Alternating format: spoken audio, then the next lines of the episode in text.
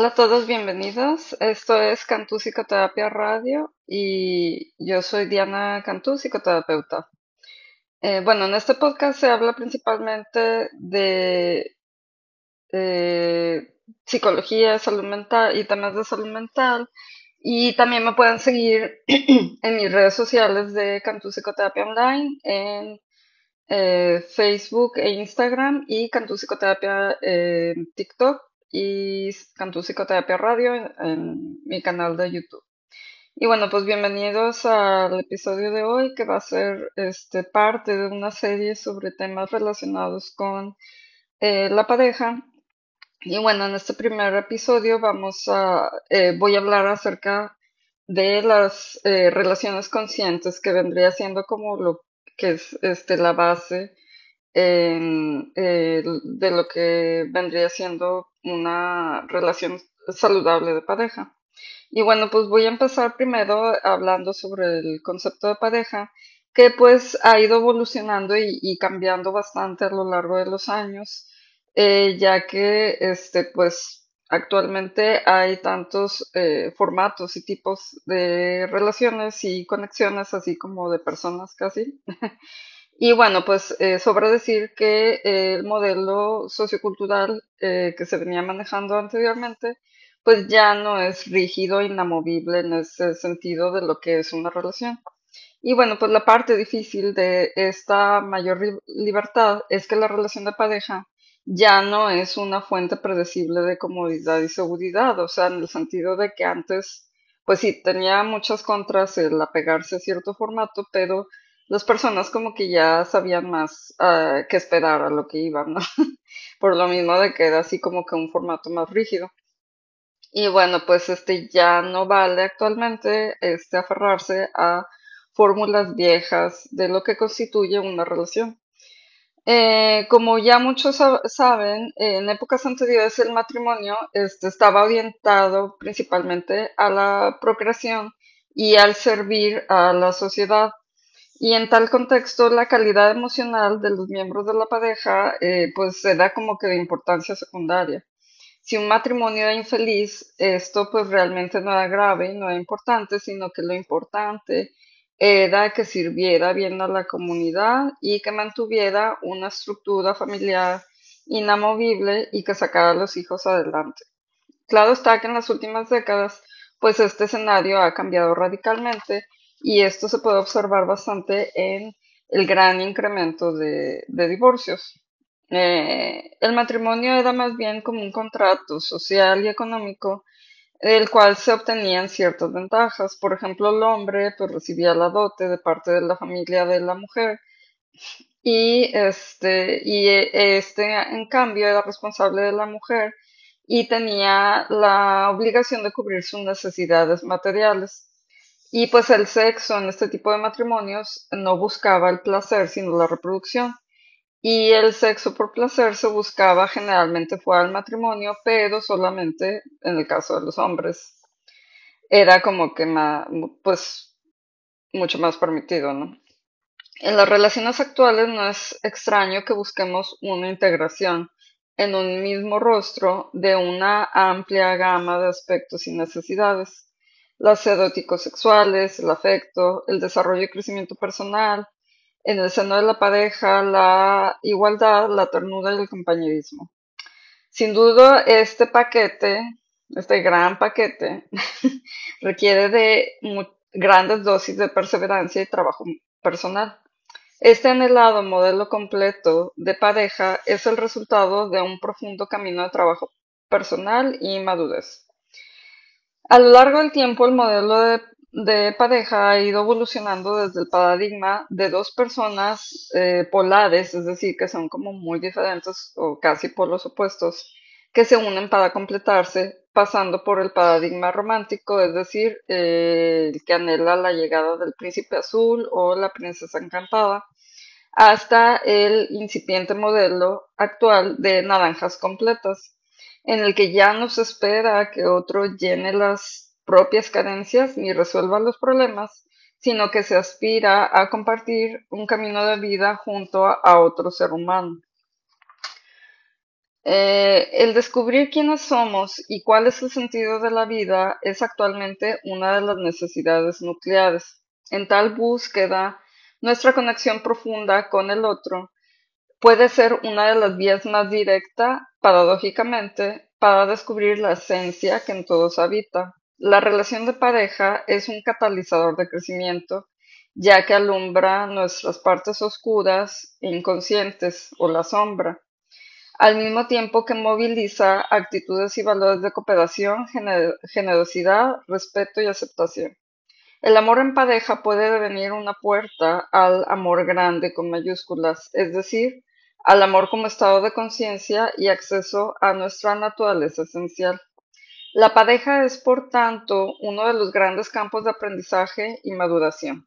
Con eso del amor grande es algo que ya he en otros episodios que está muy relacionado con este, la meditación y la psicoterapia, la terapia eh, transpersonal, de descubrir esta esencia como divina o que es eh, completamente este amor que habita en todos nosotros y que generalmente se llega a, ese paso mediante el proceso de este, meditar eh, formalmente y practicar la atención plena lo más posible este, con constancia, ¿no? Eh, en este sentido, eh, de eso de que eh, la pareja es un gran campo de aprendizaje, el conflicto muchas veces radica en que nos embarcamos en una relación con muchísimas expectativas, sintiéndonos incompletos e imperfectos y a la espera de que nuestra pareja nos complete y nos ofrezca un mundo de plenitud y perfección.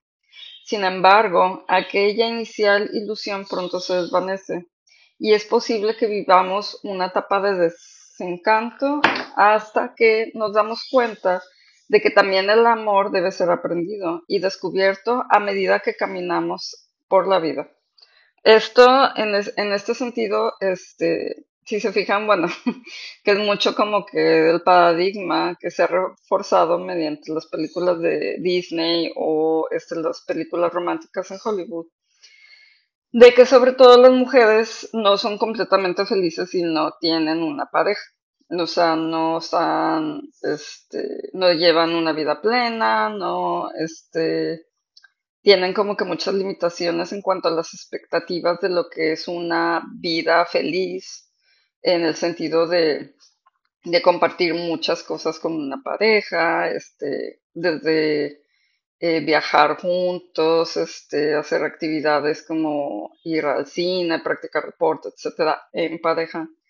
Y si no tienen una pareja, o sea, es como que este, no pueden ser felices. Y es algo que se eh, ve muy reflejado todavía aún en la mentalidad de muchas personas en la actualidad, donde ven personas solteras insisto, sobre todo mujeres, y piensan de que, ay, pobrecita, que está sola y no tiene con quién salir cuando todos este, salen en pareja, y etcétera, y, y pues no debe ser así, o sea, las personas deben de buscar eh, la felicidad y sentirse completas y sentirse satisfechas y pasar tiempo libre muy agradable tanto solos como con la compañía de amigos, familiares, etcétera, mascotas, y no estar a la espera de que una pareja venga a suplir todo eso, porque entonces ya cuando pasa es cuando surgen los problemas, de que si no llenan estas expectativas, ¿no? Y bueno, este, lo que marca la diferencia entre un modelo de relación de pareja estancado que se mantiene por supervivencia y miedo y otro con una orientación al crecimiento y cuidado mutuos es la autoobservación. Eh, tal vez hemos sentido en alguna ocasión que la elección de nuestra pareja fue errónea en estos casos convendrá mirar más hacia los criterios de elección, de modo que dejamos de culpar al otro y salgamos de la sensación de estancamiento y desarrollemos una honesta autoescucha. A partir de tal autoescucha podemos reformular lo necesario en nuestra relación o bien tomar las decisiones necesarias para caminar hacia una mayor coherencia. En este sentido, o sea, de ver qué es lo que es necesario reformular en la expectativa y el concepto que yo tenía y tengo de mi relación. Y si no hay coherencia y no hay manera de trabajarlo, entonces, pues buscar un camino más adecuado, o sea, hablando de una posible separación, ¿no?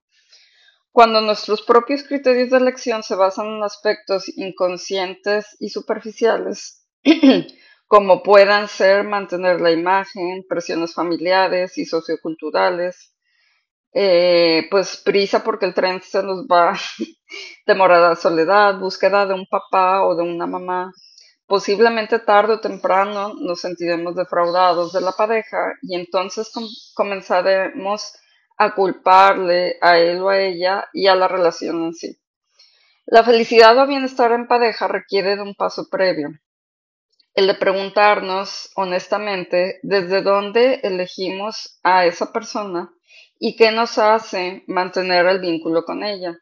Para respondernos a esto, también podemos plantearnos qué tipo de relación queremos vivir. Tal vez nos sorprendamos de la existencia de necesidades que no habíamos contemplado ni hecho conscientes antes como poder más compartir con el otro, tener más intimidad emocional, confirmar que contribuimos a su felicidad, ser más afines, compartir un proyecto de vida por dar algunos ejemplos. Si bien esta confrontación puede ser dolorosa, muy difícil, también nos libera y permite ampliar autoconciencia. A menudo nos resulta más sencillo culpabilizar a la pareja por nuestra frustración, rencor o malestar que confrontarnos con nuestras verdades. Sin embargo, tarde o temprano la vida nos pone la, en la prueba de tener que reconocer y asumir nuestra parte. Tal proceso pasa por tomar conciencia de que la propia frustración en la pareja proviene de nuestra condición emocional no resuelta. Al mismo tiempo, esto nos permite comprender que hasta que no restauremos mínimamente el equilibrio con el propio corazón, con mayor probabilidad permaneceremos en una búsqueda externa y más bien desesperada de apoyo y amor.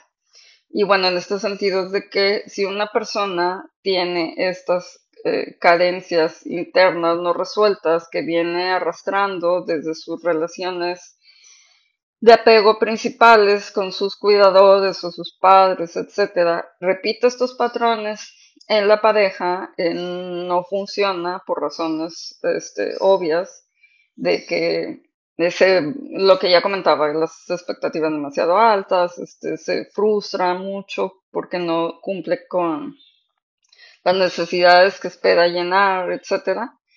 Rompe con la pareja, vas, eh, lo más probable es que siga repitiendo ese modelo de relación con otras personas, ya sea con una futura pareja, con los hijos, con amigos cercanos, familiares, etcétera. Aprender a atender nuestras necesidades pasa por un hondo compromiso con nosotros mismos. Este es el camino de la autonomía por el que vivimos, vivirnos como naranjas completas que desde su completitud puedan compartir con otras naranjas completas.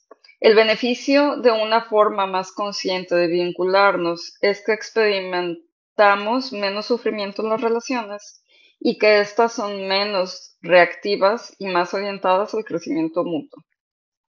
Es decir, este, de que eh, nos vamos a frustrar menos, nos vamos a enojar menos, esas necesidades vamos a tener más satisfechas por nosotros mismos y no vamos a estar buscando que el otro haga, no haga, etcétera, y que de esto dependa nuestra felicidad, ¿no? Y que esto pues genere muchos conflictos y muchos roces, ¿no?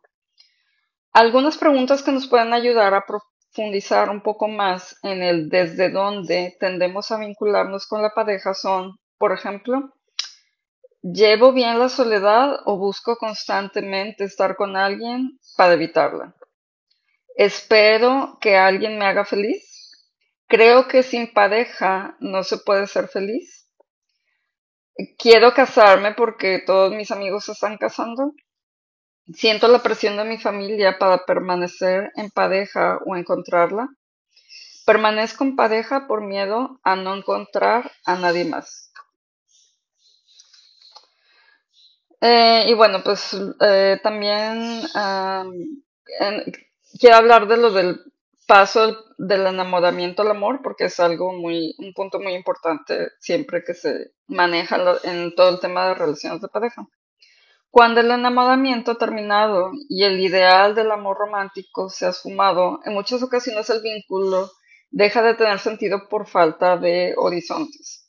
En este sentido, podemos decir que el amor no solo termina con el enamoramiento, sino que en todo caso comienza. Por eso se diferencia, o sea, una cosa es enamoramiento que en sí no es el amor y otra cosa es el amor verdadero, que es lo que continúa después del proceso del enamoramiento. Y mucha gente luego está confundida que cuando se acaba el enamoramiento ya se acabó todo, porque tienen todas estas ideas como revueltas y, y no han hecho conscientes todos estos, este, pues, pues sí, conceptos, o sea, desde lo intelectual, pero también conectarlo con la parte emocional. Cuanta mayor madurez hemos eh, aflorado, menos confundimos el enamoramiento con el estado del amor que nuestra alma anhela. Cuando el enamoramiento acaba, el amor comienza. Bien sabemos que el enamoramiento es como un, este, como una parte todo color de rosa que nos arrastra y tapa nuestras últimas íntimas cadencias por un, por un tiempo. El amor, por el contrario, demanda que llevemos el dolor al corazón y asumamos como nuestro día a día lo que todavía nos parece este, cosa ajena. Y así como el romance, pues vence todos los obstáculos, el amor, por el contrario, se compromete y afronta la causa interna de lo que nos desbalancea. Es por ello que al final del enamoramiento y a su vez el principio del amor conllevan cierto grado de desilusión como inevi- inevitable antesala. Atrapados en el, enam- el enamoramiento, tenemos, tenemos más tendencia a romantizar que a querer enfrentar los obstáculos que conlleva desarrollarse y progresar. Sin embargo, ¿cómo podemos diferenciar si vivimos en amor o bien en, en estancamiento? Todo tiene un límite cuando el aburrimiento, la desmotivación, la comunicación plena, la eh, resignación, eh, perdón, la comunicación plana, la resignación, la frustración y el desprecio aparecen coagulando el flujo del vivir y evocando, este, pues así como que todo lo que se queda estancado, ¿no? El amor nace de la observación atenta y silenciosa. Eh, el amor que nace de la observación atenta y silenciosa es la verdadera medicina. Idolatrar a la persona de quien nos enamoramos es un ejemplo de lo que en psicología se denomina proyección. Conlleva una sensibilidad extrema a ciertas cualidades del otro que no reconocemos en nosotros mismos y que por ello nos atraen tanto. La medicina para esta adicción enamo- el enamoramiento es de nuevo la autoconciencia. ¿De qué siento que carezco y que tiendo a buscar en los demás? ¿Qué necesidad fundamental se calma con cada nuevo enamoramiento? Desplegar comprensión nos permite simplemente dejar de ser esclavos de la insaciable e incesante búsqueda. Esto a su vez nos permite profundizar en la comprensión y vivencia del amor, más allá de la atracción inicial. Y bueno, pues un ejemplo muy claro de esta adicción al enamoramiento, pues son todos los hombres y mujeres que pues constantemente cambian de pareja o que suelen ser infieles todo el tiempo por buscar la adrenalina de esta atracción inicial y querer llenar ciertas carencias internas que todavía muchas veces ni siquiera han hecho conscientes, ¿no? Y que alguna vez yo pienso que hay personas que las tienen medianamente conscientes, pero que piensan que no hay otra manera de, llenarlas y que, este, que pues es la única manera de, que ellos sienten así como que esa motivación empuje hacia la vida, el estar coqueteando con otras personas todo el tiempo, estar nada más pensando en quién, eh, eh, qué nueva conquista van a hacer y ese tipo de, de cuestiones, ¿no? Eh, y bueno, pues el cultivar una relación consciente, tejida con intimidad, no significa ni mucho menos que no haya obstáculos, por supuesto. Los conflictos, en lugar de ser percibidos como obstáculos a la propia felicidad, se convierten en oportunidades de crecimiento. Para ello será necesario cultivar el estar plenamente presentes en nuestra experiencia tal y como es, sin negar nada de ella ni pretender que sea de otra manera. Este cultivo de la presencia es una decisión de permanecer con el corazón abierto. Elegimos decir sí a lo que surja en las relaciones por más difícil y desafiante que esto sea. Nos posicionamos para mirar cada sombra y cada conflicto como oportunidad para crecer. Esto es decir que cuando surjan este, cuestiones difíciles de eh, conductas o actitudes que tenga nuestra pareja que sintamos que nos lastiman o que no nos gustan, etcétera, o sea, no se trata tampoco de aguantar inamovible como una estatua y, dejar que nos hagan lo que sea, no, o sea, no eh, quiero hacer ese paréntesis y aclarar eso porque no se trata de eso.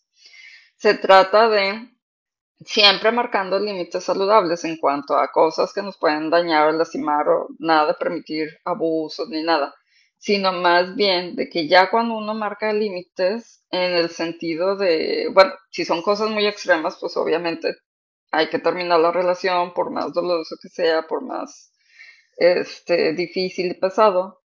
Pero si son cuestiones que se pueden hablar, que se puede expresar uno cómo se siente al otro y ver cómo le hizo sentir, etc. Eh, tolerar el, este, tolerar ese periodo de dolor, este, tener así como un este duelo dependiendo de las cosas que hayan pasado y buscar seguir adelante, ¿no? O sea, a eso se refiere, o sea, ser capaces de pensar que a veces va a haber cosas que no nos gustan y va a haber obstáculos y problemas, pero que es necesario afrontarlos y ver qué podemos hacer de nuestra parte y este, que podemos eh, hablar eh, con la comunicación más clara posible para negociar y buscar este, cambios, ¿no? Y bueno, para abrirnos al laboratorio de crecimiento y autoconciencia que supone la relación de pareja, podemos cultivar las siguientes cualidades o aptitudes esenciales que nos arraigan en el momento presente y nos alientan en el camino de aprender a amar lo que hay. Y bueno, pues número uno, la atención plena. ya sé que siempre estoy con esto, pero es la base de muchas cosas y este, ayuda bastantísimo. El entrenamiento en la atención plena nos brinda progresivamente una perspectiva más amplia de nuestras circunstancias vitales y al mismo tiempo nos permite salir del enredo al que nos somete la mente pensante, del pasado al futuro, de la oída de lo que juzgamos como desagradable, hacia la atracción de lo que etiquetamos como agradable o placentero. Lo más habitual en la pareja es que cuando uno de los miembros se siente herido por el otro, se desencadena una pelea en la que las emociones y los pensamientos turbulentos secuestran. Esto puede dar lugar a la lucha de ego sin fin, donde cada uno busca tener la razón para doblegar al otro. Esto, a pesar de que es muy habitual, en el sentido de que merece una aceptación sin juicio, ya que cada uno hacemos lo que podemos y sabemos, de acuerdo con nuestro estado y nivel de conciencia cada momento, también cabe decir una importante, que es una importante fuente de sufrimiento, que refuerza las posiciones eh, de ego y defensivas eh, contra el otro. Sin embargo, una, un instante de conciencia y atención plena puede interrumpir esa loca carrera de pensamientos y emociones y basta con detenernos un momento, asumir y reconocer el dolor que sentimos como propio, darnos un espacio para poder observar el proceso interno de vida sin quedar atrapados en la dramatización que amplifica el dolor convirtiéndolo en sufrimiento.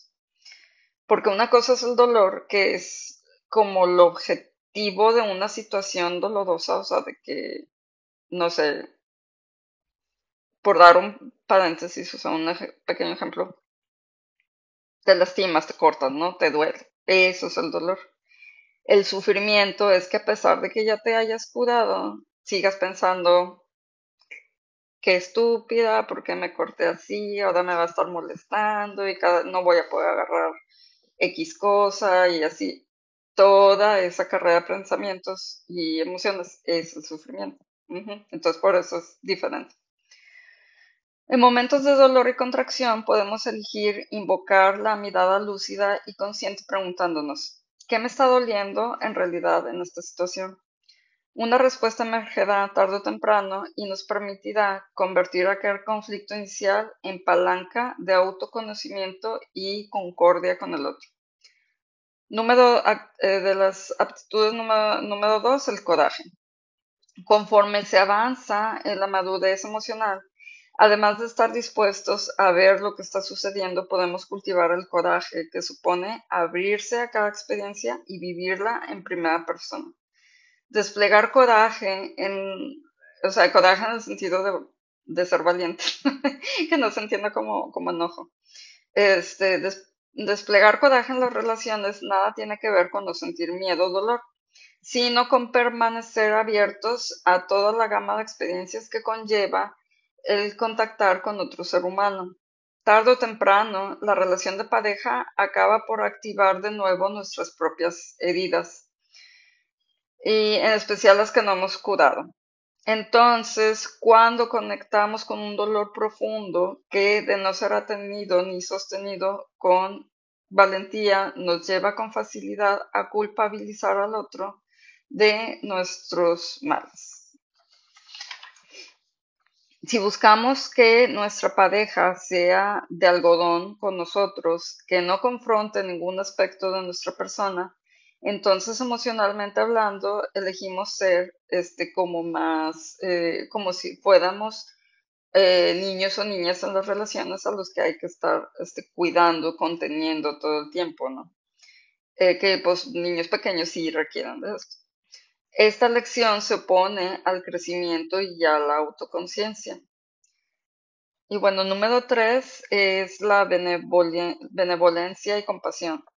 Lo que más nos ayuda es una buena gestión emocional, es sin duda el ejercicio de la benevolencia y la compasión, sobre todo en relación con nosotros mismos. Practicar compasión no significa aceptarlo todo en una relación, lo que les comentaba anteriormente sino que nos permitamos sentir lo que menos nos agrada y que nos acojamos con todo.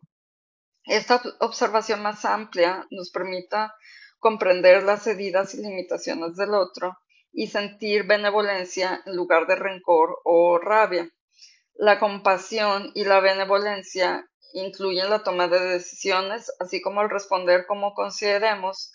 Este, ahora bien, en nuestras decisiones y respuestas no se vendrán teñidas de una reactividad que refuerza más dolor y sufrimiento. Número cuatro, permanecer en la incomodidad. Es la incomodidad la que nos saca del terreno conocido, nos confronta con aquello que habitualmente evitamos mirar de nosotros mismos.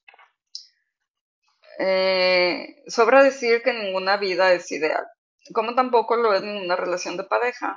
Y aunque lo sabemos, no en pocas ocasiones nos situamos en la queja y el victimismo, sintiéndonos atrapados por las situaciones. La queja y el victimismo no dejan de ser otra forma por la que nos evadimos de la incomodidad y del mensaje que ésta nos trae. ¿Hay otra forma de gestionar y de vivir la incomodidad? Sí la hay. Podemos elegir sentarnos con ella cada vez que aparece en nuestra vida y en nuestras relaciones. Podemos aprender a sostenerla y a sostenernos hasta que la tormenta se calme. La incomodidad no es una muestra de incompetencia personal, sino simplemente de que estamos vivos. Durante la práctica de la meditación, a menudo topamos internamente con recuerdos, sensaciones y emociones incómodas. En lugar de salir corriendo, aprendemos a abrirles un espacio y de esta forma dejamos que aflore una capa más honda de nuestra identidad. Progresivamente nos vamos desidentificando de las etiquetas mentales de comodidad e incomodidad y descubrimos un espacio interno amplio y tranquilo donde todo cabe y donde a la vez nada nos perturba. El hecho de abrirse a otros también desafía nuestro equilibrio, moviendo en ocasiones partes y aspectos muy recónditos de nosotros mismos. Sentir diferentes tendencias internas produce cierta tensión creativa. Las relaciones íntimas nos conducen a momentos de crisis y tensión. Intentar liberar, liberar prematuramente la tensión es como intentar disparar la flecha antes de tiempo. Conviene aprender a relajarse en el punto de máxima tensión, sabiendo que entonces es cuando la llama se aviva en la relación. Justo ahí es donde menos nos gustaría estar. Justo ahí donde menos nos gustaría estar. Aceptando lo que sentimos sin caer en patrones habituales de culpar, negar, estallar, enojo, es como aprendemos a permanecer en el punto de máxima tensión. Sostenerse ahí puede abrir puertas a lo nuevo, a exponer aspectos de la relación que requieren atención y revisión, a limpiar lo que se ha acumulado por no herir al otro y evitar así conflictos, trazar nuevas rutas, a mostrar la propia vulnerabilidad y con ello acercar los corazones.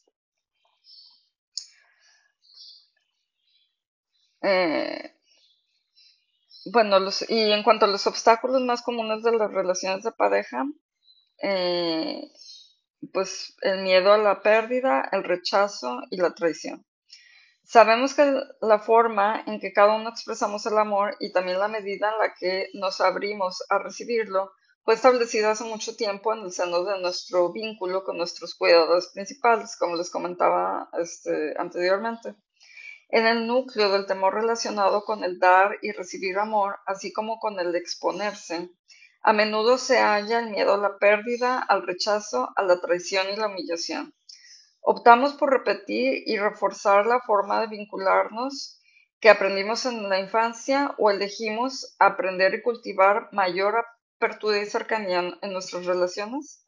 Cuando hacemos conscientes nuestros miedos más eh, tempranos de la pérdida, el abandono y la traición, estamos abriendo la puerta de la resiliencia en lugar de seguir alimentando la película de nuestra propia vida. Y bueno, otro es el miedo a ser absorbidos por la pareja. En el otro extremo está la pauta de protección en exceso que conduce a la cerrazón y el vínculo evasivo. Los niños cuyos padres los sobreprotegían o invadían a menudo se tornan adultos que temen perderse a sí mismos en las relaciones. De no hacerse consciente este temor, con facilidad la persona pone en marcha sus defensas inconscientes y puede, por ejemplo, provocar al otro para que deje la relación. Así vuelve a revivir su íntima creencia de no me voy a abrir al amor, amar es renunciar a mí mismo. O sea, se va reforzando esta creencia porque él mismo provoca que pase eso. Y si bien tal creencia permite mantener el frágil sentido de independencia, a la vez somete a la persona a la dificultad de reconocer su necesidad de cercanía y conexión. ¿Por qué nos resulta a veces tan difícil cambiar? Tal vez porque si por debajo de un comportamiento compulsivo hay algo más persistente, un guion o una historia de vida que de alguna manera estamos representando y repitiendo. Las historias de vida perpetúan nuestras heridas y también aquellos mandatos introyectados en etapas tempranas de la infancia. El guion de vida es la forma en la que interpretamos nuestra experiencia, otorgando significados fijos a acontecimientos vitales. Otros ejemplos de guiones de vida erguidos eh, habitualmente sobre sucesos acontecidos en la infancia son no me desco amor, tengo que ganarme el amor con mucho esfuerzo, el amor es control y amar es por lo tanto someterme al control. Los guiones de vida que vivimos también contienen mandatos y creencias de nuestra familia, en especial de nuestros padres. Así podemos vivir en base a guiones como no voy a amar a ningún hombre ni ninguna mujer porque todos son malvados malvadas. Estar en pareja es como estar encarcelado. La forma de amar también es, ah, la aprendemos de otros modelos, siendo el principal de nuestros padres. No es extraño, pues, que repitamos sus propias creencias y modelos de amar y de relacionarnos con la pareja. A pesar de que estas creencias generan dolor y constriñen el amor que nos permitimos, también es cierto que proporcionan seguridad porque son algo conocido, muy conocido desde la infancia. Pero esta seguridad es como una trampa, ya que las creencias, como sabemos, tienden a autoconfirmarse y autocumplirse. Por muy cerca que estemos de otra persona, una parte de nosotros siempre será ella misma y permanecerá sola. Por otra parte, si negamos la necesidad de contacto e intimidad, estaremos también negando nuestra naturaleza afectiva, ya que no existe un individuo totalmente independiente. El amor nos da calor y nos abre la vida. Desde una base segura de amor tendemos paradójicamente a consolidar más nuestra individualidad. Para que una pareja permanezca unida junta se necesita espacio en la relación, espacio para que ambos reconozcan su individualidad, para saber dónde termina uno y dónde comienza el otro, para sostener el propio silencio y soledad, para volver a encontrarse con el otro desde el asombro y el anhelo de contacto. Lo relevante aquí será el ser conscientes de qué nos une con esa persona. Esto se torna especialmente relevante cuando de fondo hay una profunda insatisfacción o frustración por seguir en una relación que sentimos estancada. ¿Qué está sucediendo en el fondo? Aquí, una vez más, la pregunta que nos podemos formular es, ¿desde dónde me vinculo con esta persona? ¿Dónde ponemos el acento en esta relación? ¿Qué damos y qué recibimos? Eh, los niveles de conexión y las diversas necesidades en la pareja este, ya por, ya por casi último. Eh, número uno es el vínculo simbiótico, que nace del deseo de cubrir las propias carencias emocionales. Cuando nos vinculamos desde tal necesidad, de alguna forma le estamos diciendo al otro, dame lo que no recibí. Esta suele ser una fase temporal durante la pareja que prácticamente se fusiona. Este tipo de amor nace del te quiero porque te necesito. Si esta simbiosis se convierte en la dinámica principal, a largo plazo se vuelve muy limitante. El vínculo amistoso es el nivel de conexión que nace, eh, bueno, número dos, vínculo amistoso. Nace, eh, este nivel de conexión nace la necesidad de compartir con otra persona el deseo de compañía. Esta necesidad está presente en general en todas las parejas pero si este es el único principal motivo de vinculación, es posible que con el tiempo este, pues, el tono se vuelva superficial y rutinario. Número 3. El vínculo de comunidad. Esta aparece cuando dos personas comparten, además de su compañía y otras actividades cotidianas, también metas y valores, así como su mundo interno, sus sentimientos y pensamientos. Este nivel de conexión demanda que los miembros de pareja sean suficientemente maduros como para exponer lo que está sucediendo dentro de sí. Número cuatro es el vínculo de comunión. Más allá de compartir el cada día, así como los movimientos del mundo interno, en este nivel de vínculo existe un profundo reconocimiento del ser en la otra persona. Este reconocimiento tiene lugar en el silencio compartido, tal vez mientras miramos los ojos de nuestra pareja, meditamos, escuchamos música en tales momentos somos plenamente nosotros mismos y al mismo tiempo estamos en conexión profunda con nuestra pareja. Eh, el amor consciente comienza cuando se comparte con la otra persona un sentimiento de comunión que en sí mismo integra los estados anteriores. Uno se torna tan sensible a los cambios y necesidades del otro como a las propias. Este, y bueno, pues eh, la relación de intimidad, primero con nosotros mismos y luego con otros, crece a menudo de que nos hacemos amigos de nuestros dolores, sombras y dificultades. La intimidad es el vínculo por excelencia que nos refleja y señala, lo que todavía está en nuestro interior pendiente de ser comprendido y acogido. En la relación de pareja emergen aspectos a madurar y sanar en ambos miembros y se dan inmensas posibilidades de transformación. Los conflictos son oportunidades para conocernos más profundamente, para amar y vivir más intensamente y plenamente a la vez que aprendemos a intimar con todo lo que somos a medida que nos vamos liberando de nuestro sufrimiento. Y bueno, pues esto fue la primera parte de esta serie, el tema de hoy. Espero que les haya gustado. Ya saben, para cualquier duda, este comentario, estoy en mis redes sociales que les comenté o también me pueden escribir a mi email de dianacantú.com y este pues nos escuchamos en el próximo episodio. Que tengan muy lindo día. Muchas gracias.